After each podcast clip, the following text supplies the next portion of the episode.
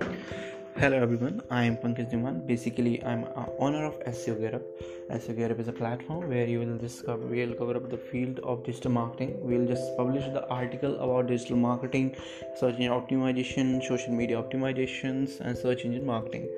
So this is a in 2020 trending topic is digital marketing. So in this blog we will cover up the why digital marketing is still important in 2020 and how much you can earn through digital marketing.